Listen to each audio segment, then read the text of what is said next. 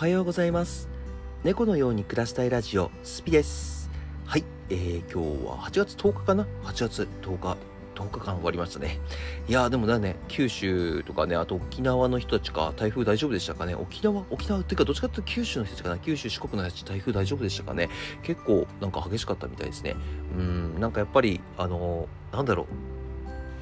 ね、僕、東北出身なんでね、台風ってあんまり体験したことないんですよ。まあ、東京にいてからはね、何回かこう体験してるんですけど、まあ、そこまでひどい台風に当たったことはなくてですね、そうなんかだから、あのー、結構ね、テレビのニュースとかで見てると、すごい、ぐわーってこうね、風がぐるぐるっといっぱい来て、もうなんかその、なんかね、災害っていうのかな、あの、水害とか被害、被害をね、受けてる人たちがめっちゃいるじゃないですか。だからあれ見てね、なんかすごい現実感がないっていうのかな、リアリティがないっていうの。だからね、全然なんか、でも今ね、東京の方にも一つ、東京、あの東京で、ね、台風7号が来てるみたいですからね、これも東京に来たらね、結構、またね、被害あるのかな？なんかあんまり見たことないんですよね。うん、まあ、運がいいんでしょうね。そういう意味では運がいいんだろうなって僕では個人的には思ってはいるんですけど、うん、まあまあまあまあ、まあ、台風来てほしいっていうことは全くないですし、それこそね、僕のところに遊びに来てくれてる、えっ、ー、と、リスナーさんとかの中には、あのー、農業やってるとかっていう人もいるというので、台風がいるとね、もう最悪だって言ってたのでね、できればね、あのー、日本に上陸するのが少なめな年であれば嬉しいなとは思っておりますね。今日はね、えー、今日のスケジュールかな、ちょっと、ちょっと今のうちね、ちょっとお知らせっていう形で今日のスケジュールだけ言ってきます。今日ですね、えっ、ー、と、この後、えっ、ー、と、5時から朝配信をいつも通りやらせていただきます。で、朝配信終わった後ですね、朝配信終わった後に、えっ、と、いつもだったら、お昼のゲーム配信とか、えー、夕方のね、7時からの配信があるんですけど、明日ちょっとね、外に出なきゃいけないので、明日は、えー、配信ございません。なので、えっ、と、また、なんていうんですか、深夜の、深夜のゲーム配信と、明後日の朝配信はあるんですけど、明日はですね、朝配信だけで他の配信はございませんので、えー、もし聞いててね、遊びに来ようかなと思った方いましたら、あの、すいません、スケジュールがお願い、あの、スケジュールもね、もちろんストーリー出すので、そちらも見ていただければわかると思うんですけど、よろしくお願いします。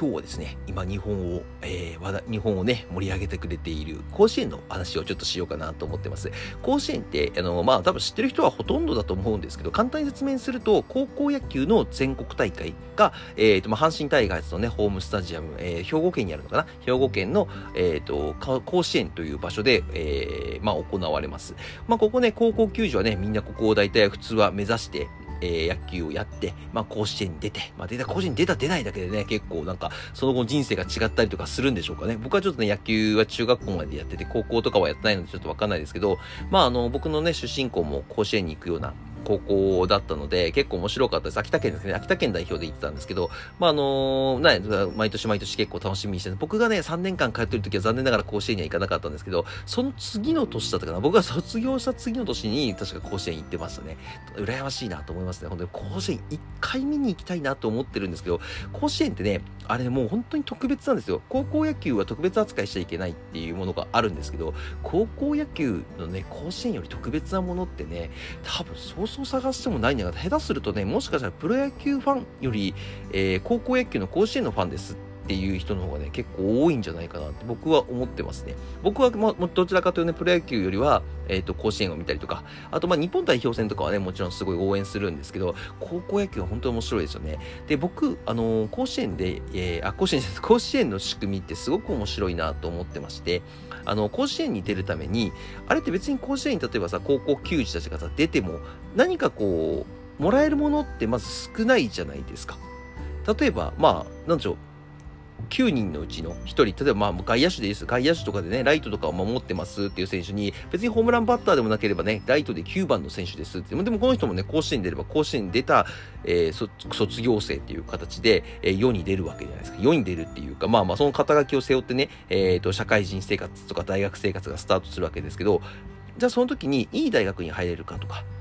いい高校、いい高校というかね、いい、あの、社会人、会社に入れるかって言ったら、これはね、やっぱり実力の差とか、その甲子園で活躍したかしてないかのこの目が止まるところっていうんですかね。まあ、気に入った選手だったらみんな取りたいなって思うと思うんですけど、あとプロ野球選手になったりとかね、こういうのをがもらえると、なんもない人たちっていますよね。ただ甲子園に出て、えっ、ー、と、まあ、甲子園に出たことあるんだよっていうステータスだけ持ってる人たちがいると思うんですけど、でも、やっぱり皆さん、高校野球って、ああのまあ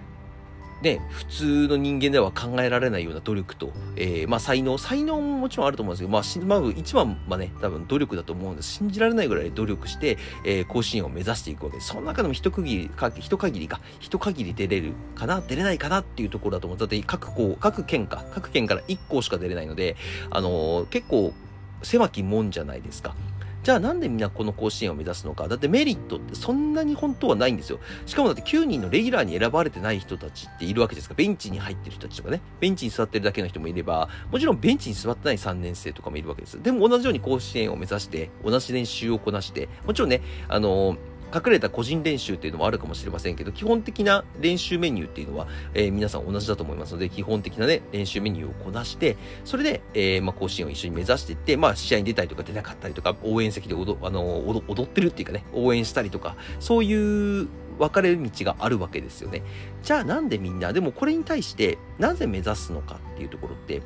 で、みんななんでこれを応援したか、9人の選手を他の選手が応援するかっていうと、やっぱり自分の高校を応援したくなるのって一生懸命やってるからだと思うんですよ。やっぱり一生懸命やってる人、本気でやってる人っていうのはすごく応援したいと思うんです。ついこの間もね、なんかドラゴンボールに例えて言ったんですけど、あの元気玉の話とかしたんですけど、あのーやっぱり本気で頑張ってる人って応援したいですよね。で、この甲子園の仕組みのすごいところ何かって言いますと、甲子園を見に来る、えー、お客様ってもちろんさっき言った高校野球ファンですよね。高校野球ファンからお金を取ってるわけですよね。チケット代っていうもの。多分いくらかちょっとわかんないけど、まあそんな高くはないと思います。2、3000円とかそのぐらいなのかな。まあいい席になればもしかしたらもっとも高いのかもしれませんけど、まあそれぐらいのお金をね、えー、あの球場いっぱいになるぐらい取ってるわけですよ。チケット代っていうものをね。じゃあチケット代もらいます。で、えー、と、さらに言うと、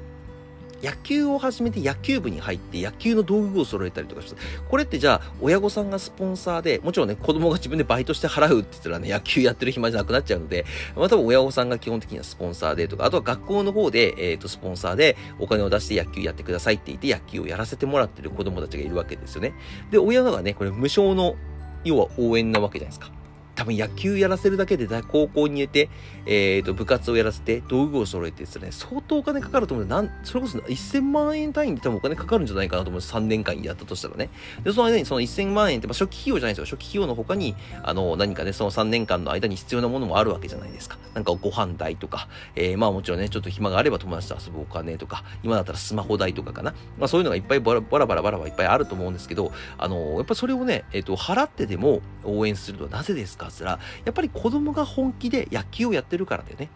あの、野球に出てプロ野球選手になってくれるために投資してるわけじゃないんですよ。じゃなくて、自分が頑張ってほしいと。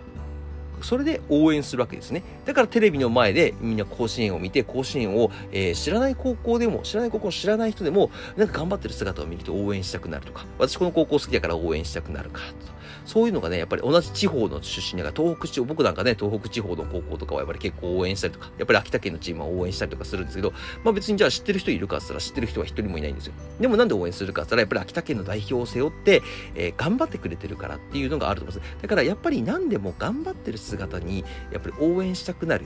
まあ、これはね、もう社会人でも何でも一緒だと思います。社会人に出た時に、頑張って仕事してる人、これはやっぱり応援したくなりますよね。応援したくなります。今、えー、僕の活動で言うと、一生懸命ライブ配信してる人、これも応援したくなりますよね。だって1日30分だけしか配信しません、私、なんて言ってる人、応援したくなりますか？多分どんなに可愛くても応援したいと思うんですよ。もちろんねも、もちろん特別な人っていますよ。特別な人っていますけど、まず基本的にそれはないと思います。やっぱりみんな積み重ねて積み重ねて、1日何時間も何時間も配信して、で、その積み重ねたもので、あのー、評価されて、で、配信すると。あ配信じゃないと応援されるっていうことを、えっ、ー、と、やっぱり積み重ねてやっていくんではないかなと思ってますね。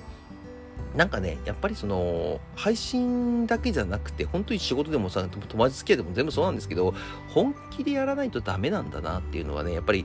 何をとっても思うんです。本当に。あのー、もう本当最近しみじみ思いますね。やっぱり甲子園見てるとね、まあまあ年齢のせいもあるのかもしれない。もう涙出るような時とかもありますもん。まあそれぐらいやっぱりね、じゃあ本気でやってる人は何をみんなに、えっ、ー、と、お返ししてるかって言ったらやっぱりドラマティックな展開ですよね。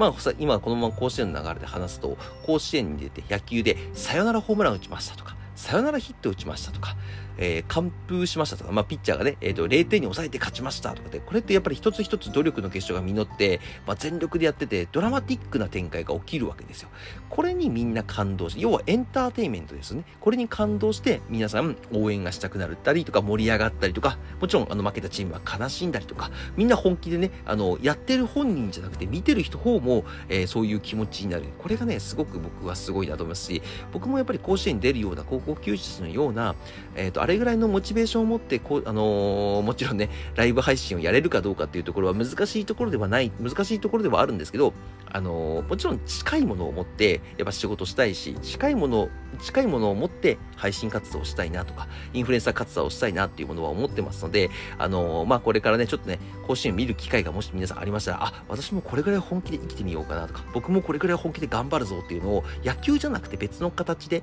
えー、別の自分分の中の甲子園を目指してみてはいかがでしょうか。